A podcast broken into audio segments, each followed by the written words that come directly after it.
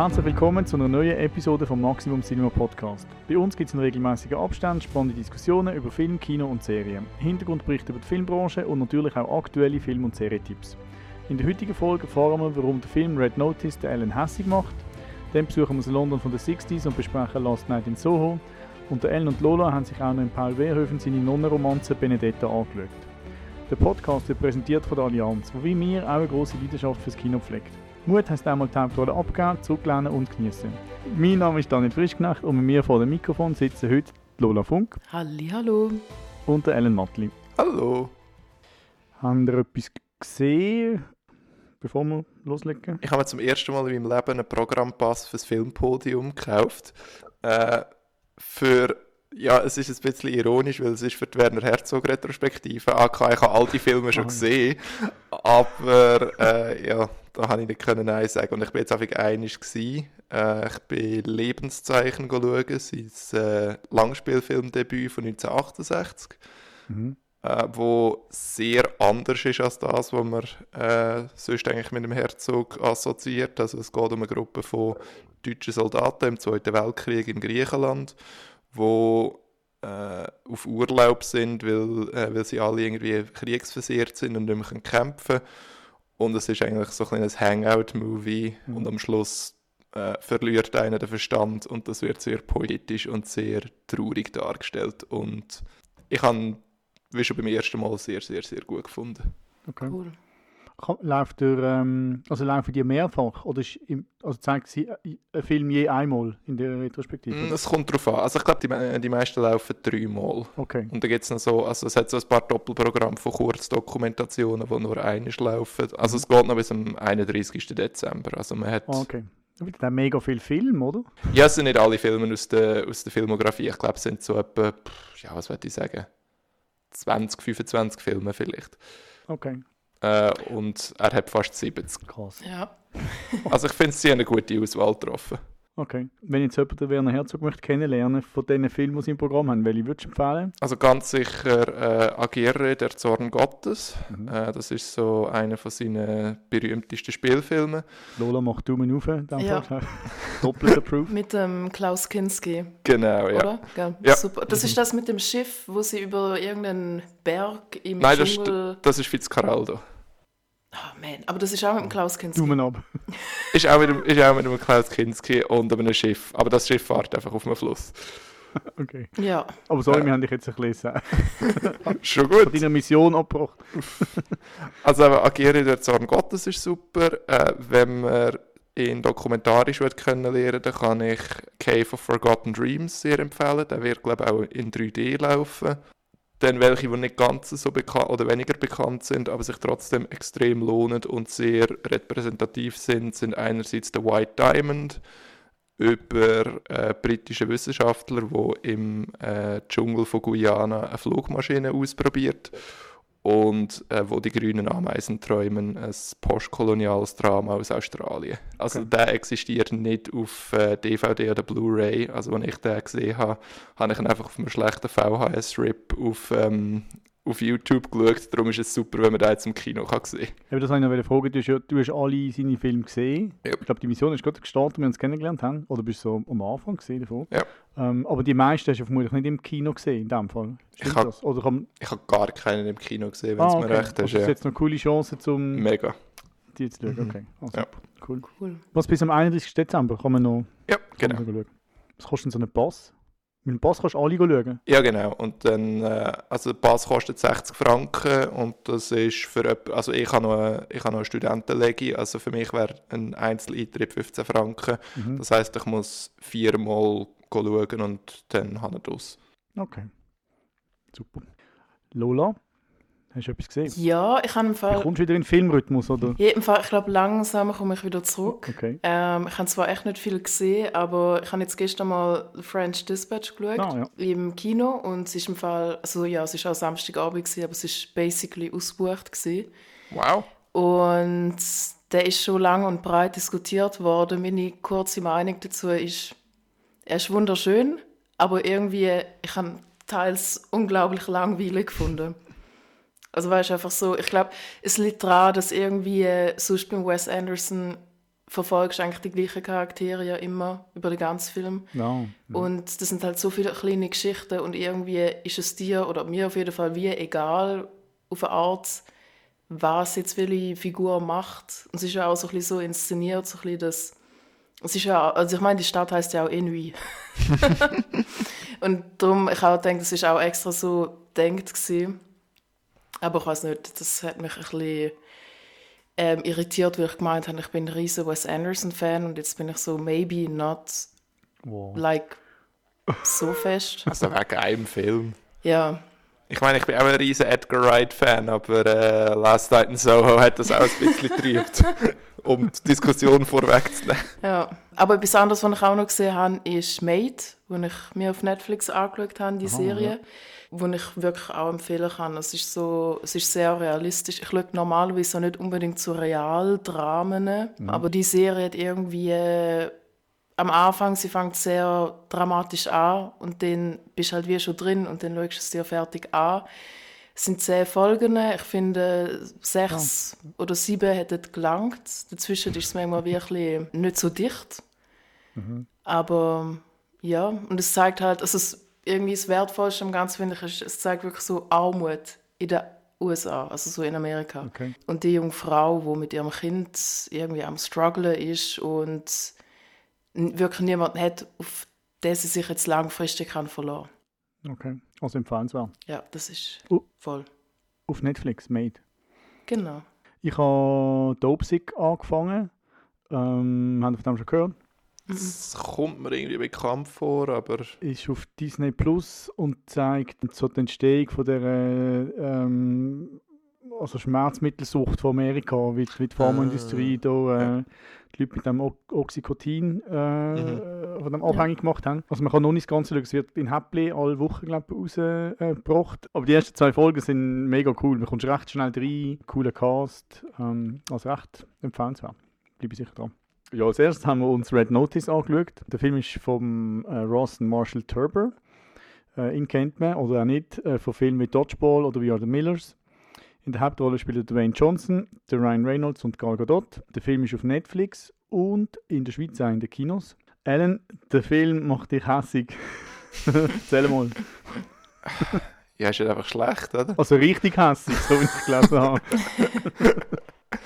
Ähm, ja, also zuerst mal um was geht's. Es geht um. Gott, jetzt muss ich mir wieder irgendwie. Ich weiß nicht, nicht einmal mehr, wie die Figuren heißen. Aber es kommt ja eigentlich nicht darauf an, weil die Figuren sind der Dwayne Johnson und der Ryan Reynolds und Gal Gadot. ein, Oh, sorry. ein, ja, eine frauenförmige Figur, die von der Gal Gadot gespielt wird. Also, äh, es geht um Dwayne Johnson und den Ryan Reynolds. Der Ryan Reynolds spielt einen äh, Kunstdieb und äh, Dwayne Johnson einen äh, FBI-Agent, der ihn versucht zur Strecke zu bringen.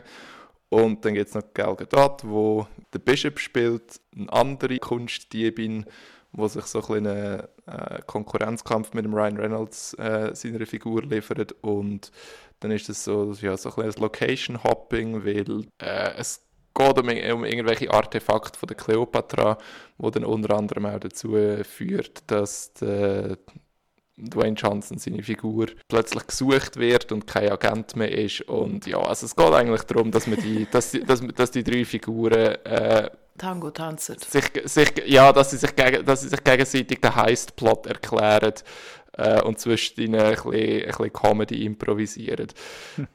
und ja, das funktioniert einfach nicht. Also es fängt schon mal damit an, dass der Film 200 Millionen Dollar kostet. Zum Vergleich, das ist mehr als die Irishman gekostet hat. Krass. Und Ja.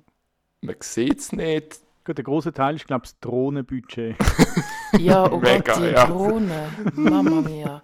Ja, Also auch das mit den äh, weißt, verschiedenen Locations, das Location Hopping, das ist auch total überflüssig bei dem Film. ja, vor allem meistens sind es Honestly, es ist so. Also man kann vielleicht sagen, es geht Rom, Bali in Russland, Valencia, London, Argentinien, Kairo, was ist noch, Sardinien. Sehr oft siehst du einfach überhaupt nichts von diesen Locations, beziehungsweise es ist Ja. einfach irgendein, Aus Ja, es ist, irgendein, es ist irgendein Green- austauschbarer Greenscreen.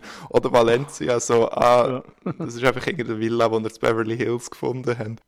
Aber ja, eben, einerseits, eben, der Film kostet 200 Millionen Dollar und sieht aus wie eine Galaxus-Werbung, Hälfte von der Zeit. Ja, die sind aber noch lustig. Ja, die sind lustiger, ja. Also nicht, Mm, lustiger als Red Notice. ja, aber lust, lustig, grosses Wort. Lustiger als Red Notice, definitiv. Und dann hast du den Dwayne Johnson, der nicht wirklich äh, Charakterzug hat, außer er ist gross und muskulös. Und dann hast du Ryan Reynolds, der einmal mehr der Ryan Reynolds spielt, aber das passt irgendwie nicht, weil der Ryan, Ryan Reynolds, seine Persona ist, äh, er ist ein witziger Loser und witziger Loser und super talentierter Kunstdieb, das passt einfach irgendwie so nicht aufeinander. Und er und der Dwayne Johnson haben auch nicht wirklich Chemie, darum, ja, tun sie halt so ihres halb improvisierten, halb muss man annehmen, geschriebene äh, Banters versuchen sich so Kopf zu schmeißen, aber es ist einfach nicht lustig. Es ist einfach ein Rohrkrepierer am anderen. Und äh, ja, der, der, der Film klaut fröhlich bei Indiana Jones und anderen äh, Abenteuerfranchisen zusammen, aber nicht auf kreative Art, nicht auf äh, sinnvolle Art. Okay, und Eyes Wide Shut. Stimmt, ja, Maskenball, Das wird genau. sogar Ja, zitiert. gut. Mhm. Schon. Ja, irgendwie, Im Film. der Ryan Reynolds sagt so, wie bei Eyes Wide Shut. Mhm, Das, das stört mich eben. Der Film kann nicht einfach nur klauen, der Film muss auch noch sagen, hey, im, hey, im Fall, das ist geklaut bei dem Film. Und das ist dann so, oder das ist eine Anspielung auf den Film. Also das ist einer der Hauptgründe, warum ich den Film hässlich mache. Das ist so, es ist zwar ein Originalfilm, ja, Anführungs- und Schlusszeichen, aber er ist gleichzeitig, wenn ich schon bei Free Guy bemängelt habe, so dass ähm, Intellectual Property IP halt wieder, dass der Film kann nicht existieren, ohne auf etwas anderes hinzuweisen. Und das untergrabt irgendwie den ganzen Sinn von so Anspielungen, weil wenn selbst das Original davon abhängig ist, dass du, dass du auf andere Filme kannst verweisen und sagen, hey, es ist im Fall wie der Film, dann what's the point? Also ich finde in dem Film, beim Red Notice, das ist dann immer auch noch als Witz gemeint. Mhm. Ja, Also dort, wo sie dann hinweisen auf, das kommt ja nur vor im Film und dann heißt Ja. der Spruch, nein, das ist du, äh, du aus Pulp Fiction. mhm. Und das soll irgendwie eine lustige, soll eine Ja. lustige Szene sein. Und Das ist einfach, das ist einfach nicht. Ja. Ja, es ist so der klassische, äh, ah, die Leute werden das erkennen, darum werden sie finden, das ist lustig. Mhm. Mhm. Also meine erste Notiz zu dem Film ist auch einfach Schwachsinn. Ja, Das könnte ja noch lustig sein. st eigentlich. stimmt, Dodgeball ist auch Schwachsinn aber Dodgeball finde ich eben noch verdammt lustig. Mhm. ja, also nein, also das Ding ist ja auch, der Film ist extrem ähm, populär, Oh Gott. habe ich nachgelesen. Also in Netflix, der läuft wirklich super gut an. Ja, aber, ja. aber das ist ja klar. Also ich weiß jetzt, Gut, aber das, aber das ist auch, das muss man auch so ein bisschen, mm, weil Netflix publiziert ja keine Zahlen. Wenn Netflix sagt, der Film läuft super, dann sie sind nicht dazu verpflichtet, dass das stimmt, was sie sagen. Also zum Beispiel der, der Film hat auf, aber klar, nicht jede Person hat einen Letterboxd-Account, aber Red Notice haben weniger Leute gesehen als The Last Duel, also geloggt auf, auf Letterboxd und The Last Duel ist offiziell ein Box-Office-Flop. Also ja, das bedeutet aber eigentlich nur, dass Letterboxd Leute so etwas wie Red Notice schon gar nicht schauen. Einfach Geschmack haben. Das ist vielleicht schon ein bisschen die Nerd-Plattform und nicht. Also, Ja gut, aber es ist so, also wenn, wenn du einen Smash-Hit hast, dann schauen nicht Nerds. Ja. Also, dass der auf Netflix gut funktioniert, kann ich mir mega gut vorstellen. Weil, ich meine, er den Appeal, den er hat, ist mega cool. Die drei Schauspieler sind bekannte Schauspieler. Es sieht lustig aus. Es ist ein Abenteuer mit vielen Locations. Und ich kann mir ehrlich gesagt auch vorstellen, dass viele Leute den Film eigentlich ganz okay finden. Also, weil einfach, der, wir sind nicht zum Kritisieren gewisse Dinge, aber schlussendlich ist es ein Abenteuer. Äh, hast schöne Bilder, ein bisschen Action und Schöne Bilder. ja, nein, ja, schöne Locations oder nein, Drohne. genau, schöne Drohnenshots. Ich glaube nicht, dass der so schlecht bei den Leuten ankommt. Also ich weiß es nicht. Also man muss vielleicht an dieser Stelle auch noch sagen, Netflix zählt etwas als View, wenn man zwei Minuten davon geschaut hat. Also es kann jemand den Ah, Film okay. zwei Minuten laufen und aus Versehen, weil man auf der Fernbedienung eingeschlafen ist und nachher aufwachen und abstellen und das zählt als jemand hat den Film geschaut. ja, gut.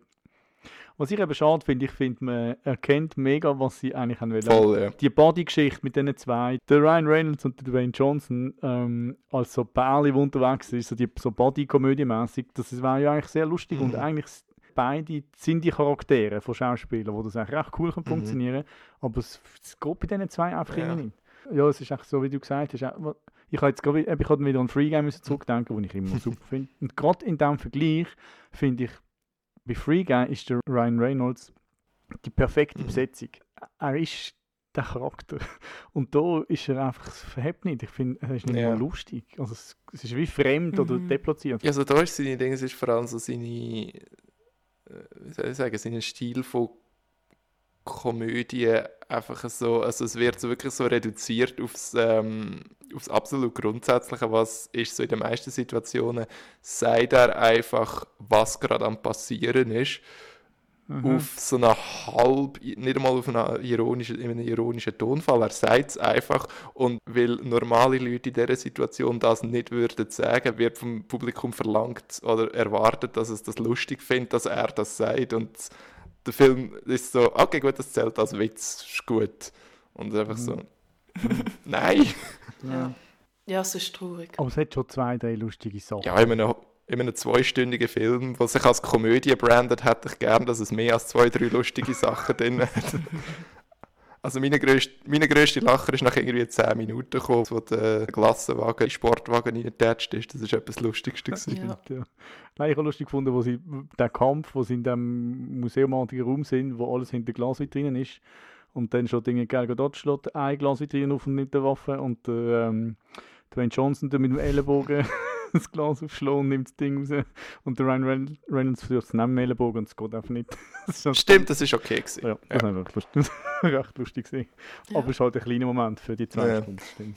Das Ding ist halt auch einfach, ich finde den Film wahnsinnig generisch. Also ich bin total eurer Meinung. Ich finde, es ist so ein richtiger Netflix-Algorithmusfilm. Ah, mhm. Vermutlich vom Algorithmus sogar Mhm. gefilmt. Und geschrieben. Ja, voll.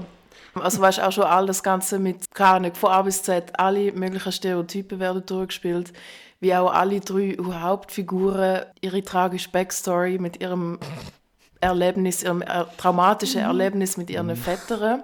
Oh ja, nein, es ist einfach wirklich sehr schlimm. Ich habe es fast nicht schauen können. Ja, und das Traurige ist eben, dass ähm, ich glaube, es sind schon zwei Sequels Ja. geplant. Einfach nur so zum. Ich habe das eine sehr schöne Gegenüberstellung gefunden, äh, als ich den Film gesehen habe, weil ich am gleichen Tag haben wir zu, äh, zu Luzern äh, das Poolkino gehabt, wo auch der Olivier dabei war. Und äh, unser Themenabend war Spaghetti-Western und wir haben dem Sergio Corbucci seinen Django gezeigt. Seines Zeichens ist das ein Abklatsch von A Fistful of Dollars von Sergio Leone, wo wiederum ein Abklatsch von Yojimbo vom äh, äh, Akira Kurosawa ist. Und A Fistful of Dollars ist bereits von Kurosawa verklagt worden, weil es ein Abklatsch war. Und nachher ist der Sergio Corbucci gekommen und gesagt, ah, ihr sind verklagt worden, weil ihr Yojimbo abgeklatscht habt. Okay, wir tun jetzt den Abklatsch abklatschen. Aber der Film ist trotzdem so viel besser und so viel origineller als Red Notice. Das ist unglaublich. Wow. Ja, früher hat es auch noch ein paar so Filme gegeben, oder? Ich habe mich, ich, ich habe vorhin, als ich gesucht habe, den Namen nicht gefunden, aber ich kann mich erinnern, in meiner Kindheit habe ich ein paar so Filme gesehen, wo am Schluss endet es dann im Dschungel, also nicht nur der Mhm. Indiana Jones, auch andere, was so die Abenteuerfilme. Ich Ja. finde es eigentlich noch ein cooles Genre. Mhm. Das gibt es eigentlich nicht mehr so, habe ich das Gefühl. Und es wäre eigentlich noch lustig, solche Filme wieder zu haben. Also gerade wenn es Original-Stories sind. Ja, ja, voll, ja. Aber ja, irgendwie, es hat nicht so Netflix ist wahrscheinlich nicht der Ort dafür. Nein. Also ja, könnte ja eigentlich Könnte so sein, also, Es aber- wäre ja eigentlich, eigentlich sogar ein guter Ort, finde ich. Red Notice kann man auf Netflix schauen und er ist auch seit dem 4.11. auf äh, in den Schweizer Kinos vermutlich nicht mehr, mehr rauskommen, weiß gar nicht. Oder vielleicht knapp noch, je nachdem, wie gut er läuft. Als nächstes haben wir uns Last Night in Soho vom Edgar Wright angeschaut. Der Edgar Wright ähm, kennt man von Filmen wie Hot Fuzz, Shaun of the Dead, Baby Driver oder The Sparks Brothers, die wir besprochen haben im letzten äh, ZFF-Special. Oder Scott Pilgrim. Und genau, Scott Pilgrim vs. The World, der Lieblingsfilm von unserem Podcast. Vielleicht übertrieben. Aber wir in der Episode 6 ausführlich besprochen haben. In der Hauptrolle spielen Thomasine McKenzie. Sie kennt man von Jojo Rabbit oder Old. Die Anya Taylor-Joy, die man von der Queen's Gambit sicher kennt. Ich glaube, dort hat ihren Durchbruch gehabt. Oder, weiß nicht, dort ist sie auf jeden Fall sehr äh, im Zentrum gestanden. Und die männliche Hauptrolle spielt der Matt Smith, wo man vielleicht oder sicher aus The Crown äh, kennt. Lola, Erzähl mal, um was es im Film geht und ob er dir gefallen hat. Es geht um Eloise. Sie wird gespielt von der Thomason Mackenzie, wo vom Land in England auf London zieht, weil sie angenommen worden ist, ähm, um Fashion Design zu studieren. Und ihre Oma gibt ihr schon auf den Weg mit, hey, übernimm dich nicht, alles schön langsam, because London can be a lot. Und tatsächlich, Eloise kommt auch in London, sucht sich ziemlich schnell ein eigenes Zimmer, weil ihre Mitstudentinnen im Studentenwohnheim ja ein bisschen eins too much sind. Und sie zieht dann irgendwie in ein Einzelzimmer, wo sie zusammen mit einer älteren Dame wohnt oder wo eine ältere Dame vermietet, sagen wir so. Und merkwürdige Sachen passieren, weil sie wird dann wie plötzlich jede Nacht zurück in die 1960er Jahre verfrachtet und erlebt irgendwie das ganze Nachtleben von London durch die Augen von der Sandy, gespielt von der Anya Taylor-Joy, wo damals ihres Glück versucht hat, irgendwie in den Clubs als Sängerin durchzustarten. Und ganz wirr und ganz ja, abgefahren wird es dann, wo die Ellie irgendwie einem, einem Mord beiwohnt und nicht mehr genau weiß, was ist jetzt real, was nicht. Ja. Spooky. Spooky. genau, das passiert. Und wie hat er dir gefallen? Was mir gefallen hat, ähm, ich finde, das erste Drittel ist cool und dann schwacht es recht ab. Also es ist so wie, also ich finde, die Schauspielerinnen, also Thomasin McKenzie und Anya Taylor-Joy, finde ich, machen einen super Job. Mhm. Es hat schöne Farben, schöne Bilder. London ist ja eh total toll. Du hast das Nostalgie-Feeling. Also dazu kann man auch sagen, dass äh, Ellie halt mega es wird halt so ein bisschen gezeigt, im Sinn von sie ist ein Land ein, darum ist sie so ein bisschen zurückgeblieben, wenn es so jetzt um Trends geht oder was auch immer. Aber sie mag halt einfach total die 1960er Jahre, das heißt, du hast auch die ganze Zeit so einen 60er Soundtrack und das ist schon toll und ich mag auch... Das jetzige London wird nicht als besonders cool dargestellt und es wird voll so 60s werden recht glorifiziert im Film, finde ich. Ja, aber das ist ja eigentlich wie normal. Das ist eben das Nostalgie, mhm. so wie Stranger ja. Things, wo auch irgendwie... Aber der Film versucht ja, das ja dann auch zu, zu unterlaufen. Mhm. Also der Film, ein Film, seine, ein, Film, ein Film seine Thesen ist ja eigentlich, dass Nostal also das nostalgisch verklärte Landen ist eine Illusion. Ja, absolut. Und dass von Nostalgie eigentlich für das eigentlich furchtbar ist. Ja. ja, genau. Ich bin eben noch im ersten Drittel, das ist wunderbar. Und dann... Sorry. Und ich finde eben auch, weißt du, so das Ganze, wie sie dann in die Träume mhm. reingehen. Also nein, es sind mhm. ja nicht Träume, sondern sie schlüpft wie in den anderen Körper rein von der Sandy und erlebt alles durch ihre Augen. Und dann, etwa in der Mitte vom Film, wird es ein absoluter Albtraum und ich so, oh my God, it's like a film about prostitution. Oh. Ich so, nein, was, schau ich mir an. Und das ist immer noch gut gewesen. Also das habe ich auch sehr schön inszeniert gefunden. Also total abgefuckt halt, oder? Aber es ist doch irgendwie gut gewesen. Und dann wird es einfach too much. Irgendwie dann wird Ellie ähm, ja halt einfach verfolgt von irgendwie Geistern und äh, auch der Schluss finde ich ist jetzt eh noch ein lahm. ja, also ich meine, ich finde es ist nicht der beste Film vom, äh, vom Edgar Wright. Ich würde sogar sagen, es ist seine schwächste. Der schwächste? Ja. Weil ich finde sogar das, was er sonst gut macht, kommt da nicht so über. Also zum Beispiel so irgendwie der Schnitt, also der rhythmische Schnitt, das ist alles so ein bisschen... Ich habe den Film ein bisschen... Oh, findest Ich habe so ein bisschen... So ein, bisschen, so ein bisschen lahm gefunden. Also und auch visuell ist so, ja, also du hast so das Zimmer, wo blau, weiß und rot erhellt ist und etwa einmal... Nein. Äh, oh. aber es ist also auch aus 60er Jahren, alles so so, so nach Plastik aus. Es ist so. Also wenn ich mir, wenn ich jetzt da denke. Du meinst Vinyl? Genau. Nicht Plastik. Stimmt. äh, also wenn ich jetzt da irgendwie etwas wie eben Scott Pilgrim oder äh, sogar eben Hot Fuzz oder äh, The World's End denke, also das ist visuell nochmal ganz etwas anderes. Und da ist es so, ja, also er hat Giallo-Filme aus den 70er Jahren gesehen und dort dann ein bisschen nacheifern, aber niemals so, so ästhetisch beeindruckend. Mhm. Also es ist alles so, ich, ich, ich, ich, ich, ich habe das Gefühl, der Film steht so wie auf der Bremse äh, die ganze Zeit, weil es ist so das, was er macht, macht er irgendwie nicht voller Überzeugung, habe ich das Gefühl. Es fehlt immer noch so ein bisschen der, das, ein, das keine Ahnung, der Funke springt so nicht über. Und ich habe das Gefühl, das könnte auch damit zusammenhängen, dass der Film nicht recht weiß, was er mit sich anfangen will. Weil einerseits ist das ein Film von jemandem, der eindeutig die 60er Jahre und Filme und die ganze Ästhetik aus dieser Zeit zutiefst liebt, aber weiß, dass er das Ganze kritisch muss hinterfragen und nachher hast du das so in dem Film drin und nachher ist es eigentlich so weder noch. Also es ist so, du hast Bilder, wo an die Zeit angelehnt sind, aber irgendwie ist einfach bei allen Bildern noch so ein Sternchen dabei. By the way, das ist im Fall nicht gut. Man sollte das nicht romantisieren. Aber wir machen jetzt die Bilder trotzdem. Und das ist für, also eben, das ist ein guter Ansatz, aber ich finde, der Film ist dann nicht mhm. konsequent genug, um das wirklich überzeugend weiterzuspinnen. Also ich habe, der erste Drittel ist wahrscheinlich der beste, aber ich habe, glaube das letzte Drittel einfach das Beste gefunden, weil das eben am unterhaltsamsten war für mich. Oh Gott. einfach weil... Nein, dort bin ich im Kino gesessen, so Augen verdreht sich so, oh mein Gott, wieso hat es so viele Geister? Also ich meine, man hat es langsam verstanden, okay, die Geister irgendwie sind da. Ja, das ist halt der Klimax vom Film. Da braucht es halt viel Geist. Das macht überhaupt keinen Sinn. Es geht völlig off the rails. Aber äh, das habe ich, eben, das, das habe ich noch einigermaßen unterhaltsam gefunden. Sicher macht es Sinn. Also es macht schon Sinn. Es ist einfach... Ja, es macht schon Sinn, aber es ist einfach zu, also zu lang. Yeah. Also, weißt? Ich bin nicht ganz einverstanden mit dem, was du sagst, Ellen. Ich bin nicht der Edgar Wright Spezialist, aber ich habe ihn so kennengelernt über Baby Drive und dann natürlich, weil mir zu, mich gezwungen haben, zu Scott Pilgrim zu schauen, was ich super gefunden habe. Hot Fass, ist super. ja, den habe ich glaube auch gesehen, aber ich nicht mehr so ganz präsent.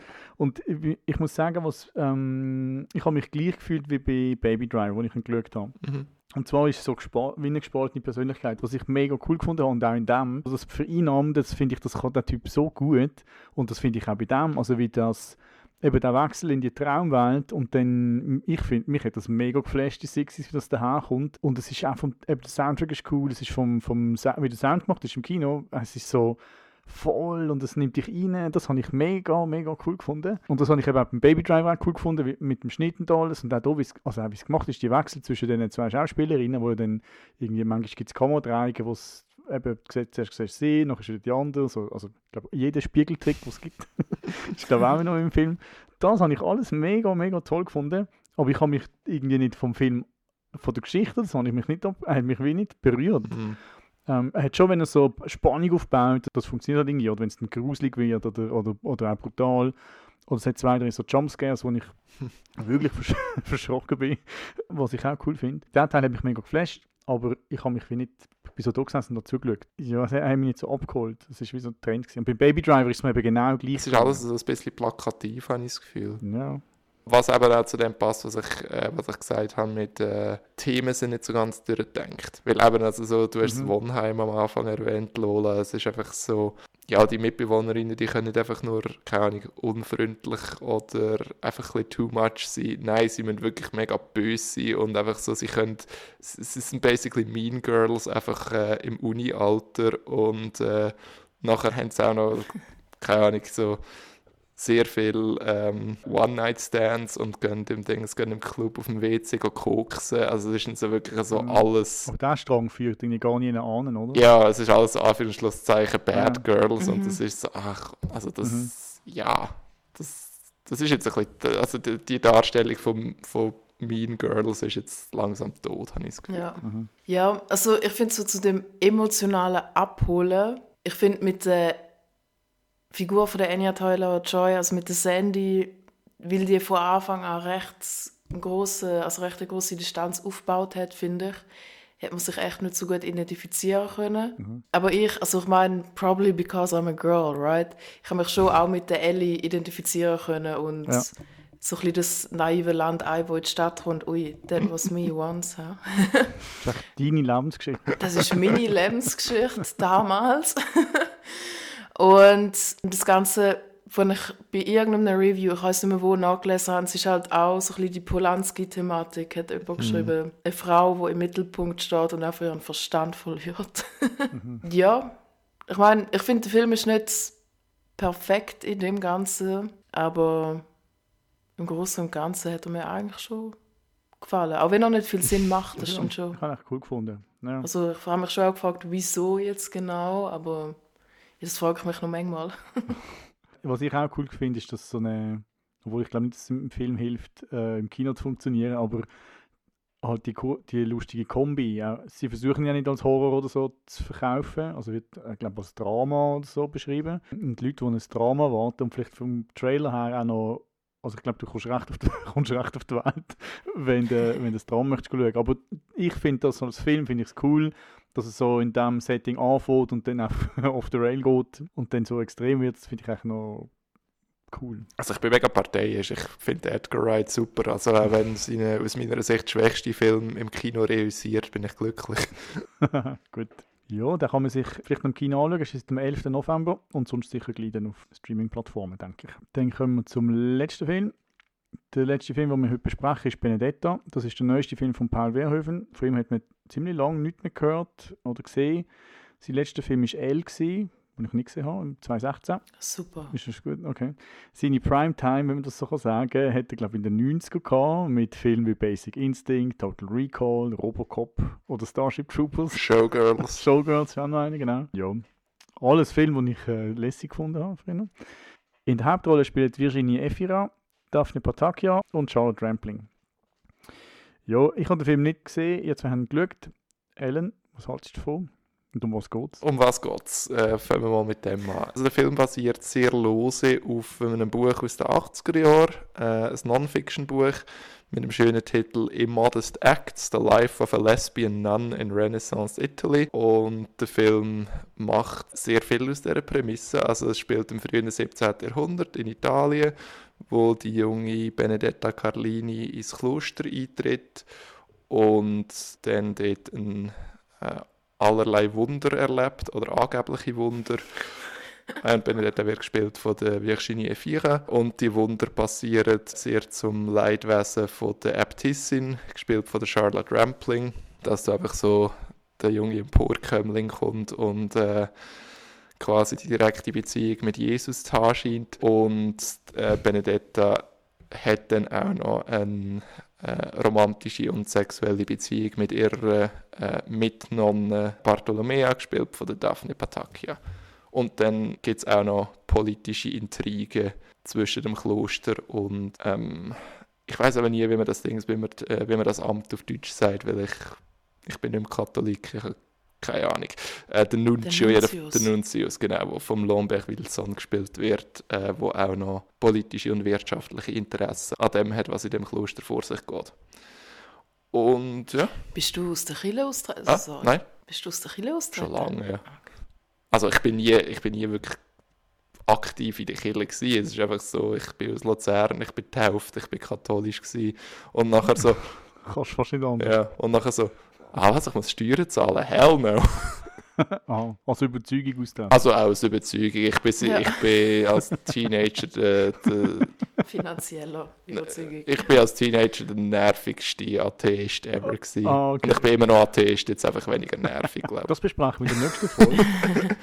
Versuchen wir den Alan zu retten.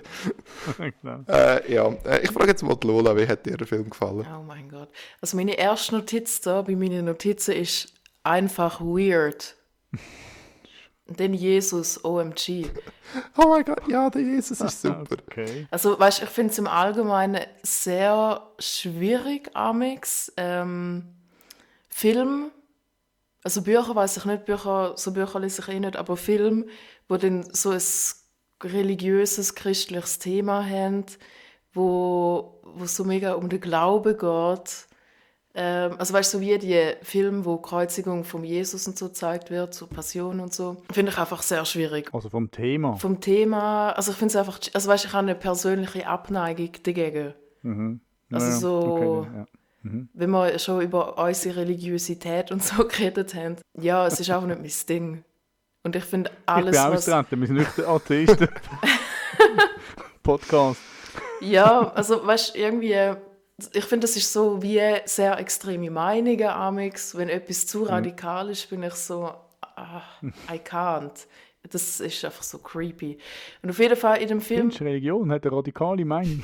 Und wir reden über Film, sorry. Ja, also wenn man, in einem, wenn man in einem Kloster ist, ist es ja schon sehr radikal, ich. Radikal, das stimmt, ja. Also ich denke schon, dass es... Ja, ich weiß nicht. Jesus liebt ja alle, oh Gott. Und den muss man sich immer hüten, dass man nicht blasphemisch wirkt ja, äh, schwierig.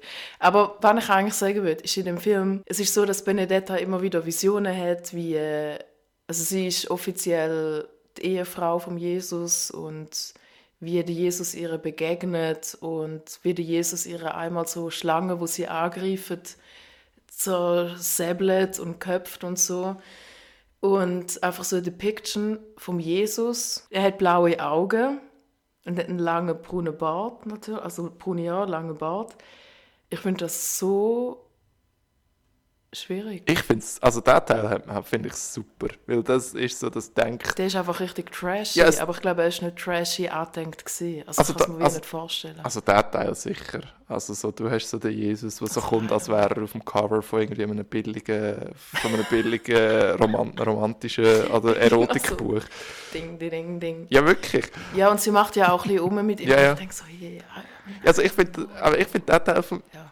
Der Teil mit dem äh, mit ihren äh, Visionen von, von sexy Jesus hat mir aber fast am besten gefallen am Film, weil das einfach äh, die Logik vom Katholizismus wunderbar zu Ende denkt. Also dass du, wenn du eine Nonne bist, bist du hast du eine Beziehung und zwar und du bist verheiratet mit dem, mit dem Jesus und der Film stellt das dann halt entsprechend dar, dass ähm, ja, dass der sexy Jesus begegnet und dich aus Notlagen befreit und dass der, der Höhepunkt von der Frömmigkeit oder von der äh, frommen Ekstase ist, dass du eben, dass du ihn in zunehmend absurd sexy Situationen vor dir siehst und ich meine, der, der, der Paul Verhoeven ist, ein, äh, ist ja schon immer ein Ein bisschen Grusel gewesen. ja, oder ein bisschen, einfach so ein bisschen ein Provokateur. Ja, ja. Und Ja.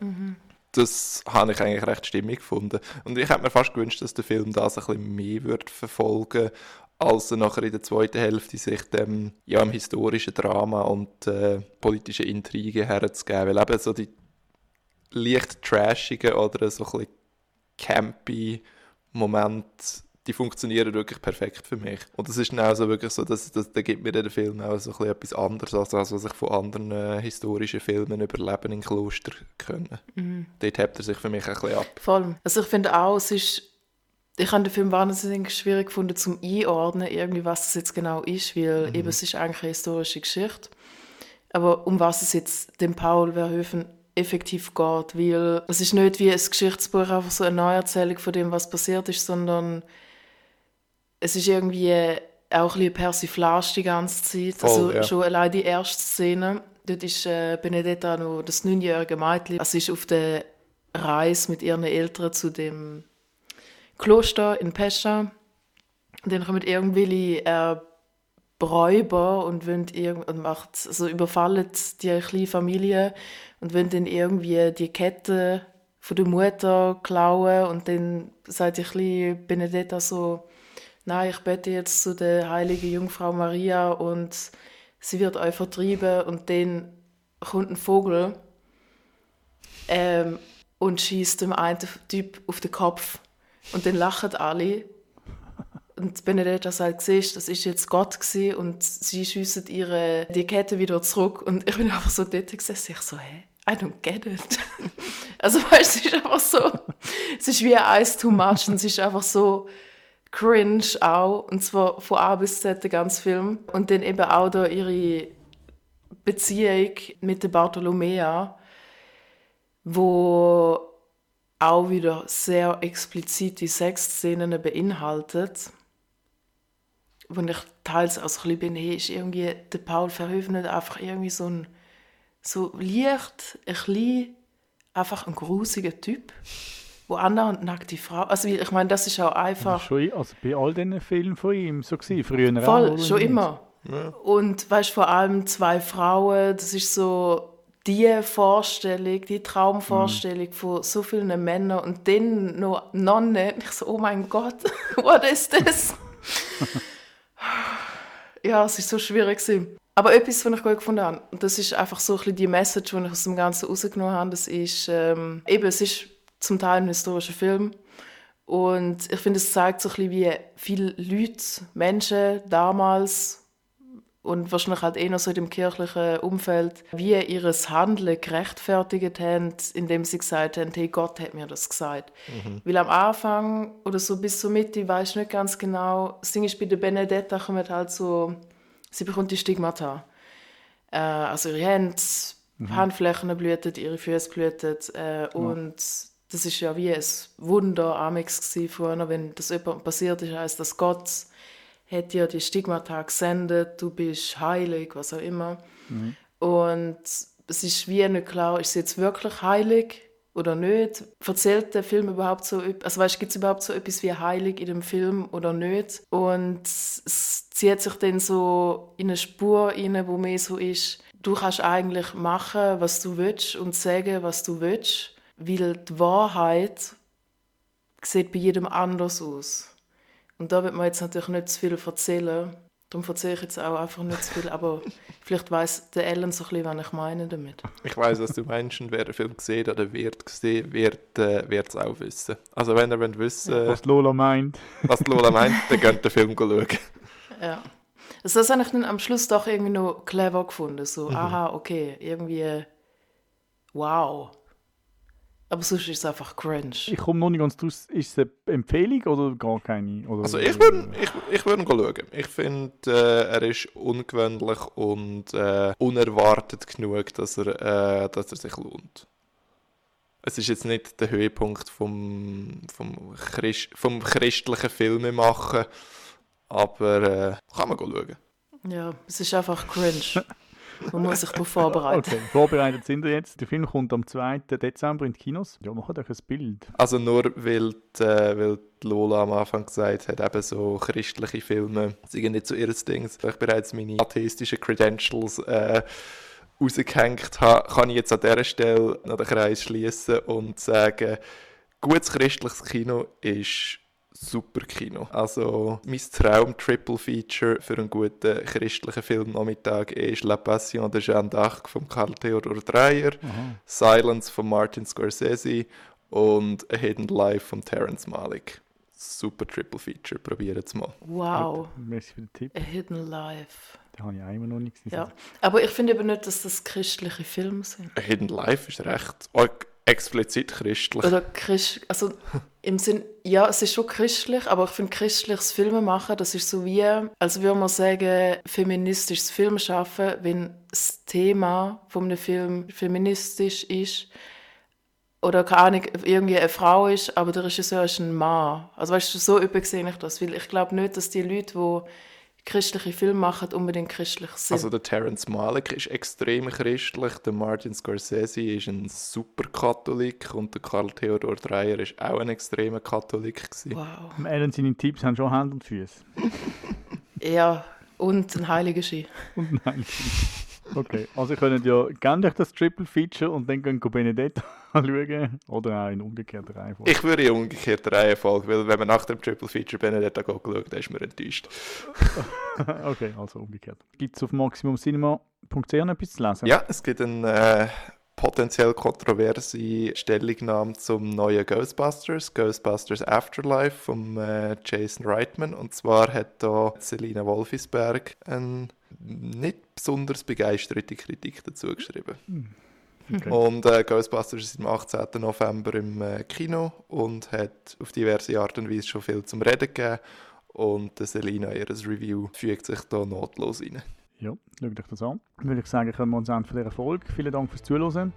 Die nächste Folge vom Maximum Cinema Podcast erscheint in drei Wochen. Es verabschiedet sich der Ellen Mottli. Tschüss. Lola Funk. Bye, bye. Und ich. Vielen Dank an die Allianz, die unseren Podcast präsentiert. Die heutige Folge ist von Joel Singh und mir und Daniel Frischknecht produziert worden. Wenn mir dir gefallen, empfehle uns weiter und abonniere uns in der Podcast-App von deinem Vertrauen. Alle Infos und auch bisherige Folgen findest du auf maximumcinema.ch/podcast. Ciao!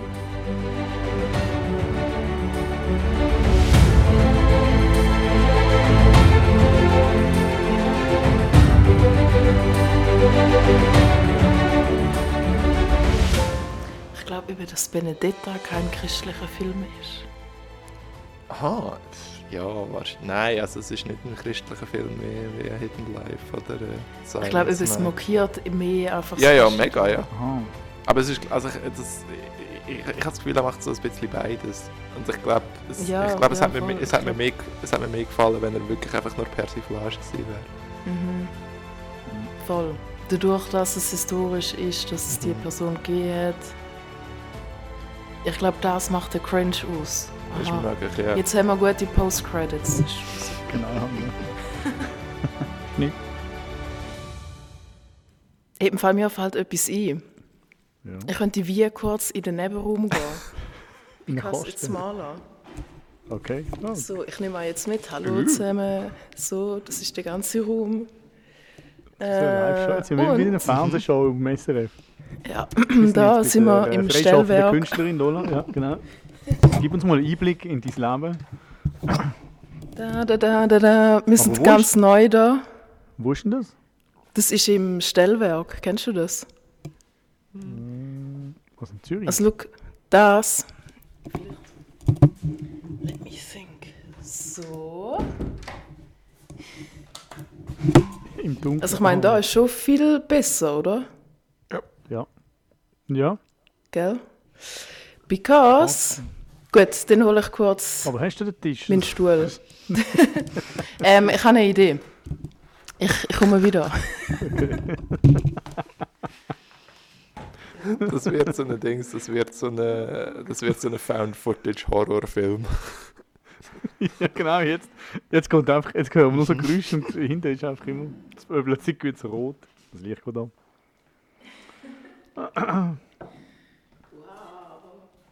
Okay. Ich habe Kaffee Gut. Super. und einen Stuhl. Und dann. Und kein Tisch. Hörst du uns noch? Die ganze. Das wäre eigentlich eine Episode Ich finde es super, dass du schon am Aufnehmen bist. Und da kommt jetzt ein kleiner. Äh, hören die mich Ja. überhaupt? Ja, einfach schlecht. Ja. Aber wir, gehör- also wir hören dich schon. So. Tada! Du bist ja einen Dokumentarfilm, vielleicht. Und.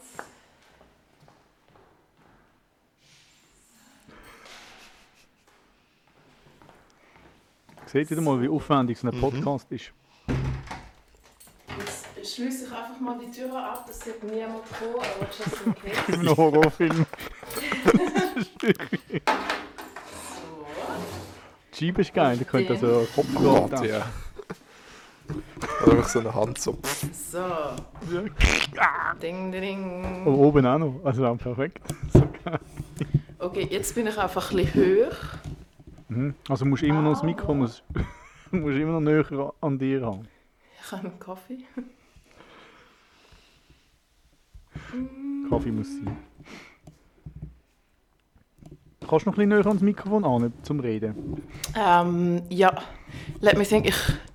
Einen Moment noch, den, den kann ich's.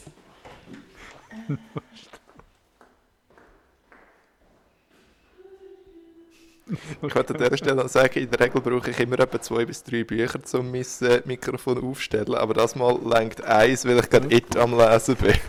Das Ding hat 1400 Seiten drum. Ja. Nein. Look, ich habe einen Schuhkarton mit Alkohol. Dings in it. Und den So wie es in meinem aktuellen Mindset. Der Höcker wieder. Okay. Genau, ist das so. Ist das Rotwein? So. Ah, das hat man müssen aufnehmen. Also aufnehmen, Video.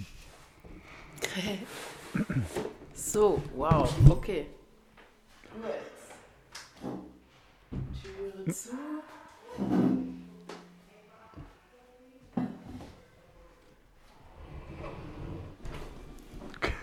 Ja, ich höre Geister von den alten Bewohnern. Das können wir kleine, genau, kleine Kind Da ist da. Ja. Okay, ich glaube, ich glaube, wir Ja? haben es. Super. Bravo. Yay! Ich mache euch nachher noch ein Foto von dem. Yes, Setup. please. Cool. Ja. Aber ist so jetzt gut? Für mich auch schon. Ja. Aber es hat schon Menschen bei dir, oder? Das gehören nicht noch mehr. Sonst müsstest du jetzt langsam Ähm. die Tür abschließen. Was? Menschen? Nein, ich höre nicht. Okay. Nein, ich bin da allein. Es hat manchmal ein paar Leute auf dem Gang laufen, aber die sollten Ah, okay. jetzt wieder gehen. Es hat ein Okay. Dampfbad nebendran. Jo, Zurück vorstellen, wie Leute im Bademantel in die Ruhe laufen. Okay, Ja, gut. kommt vor.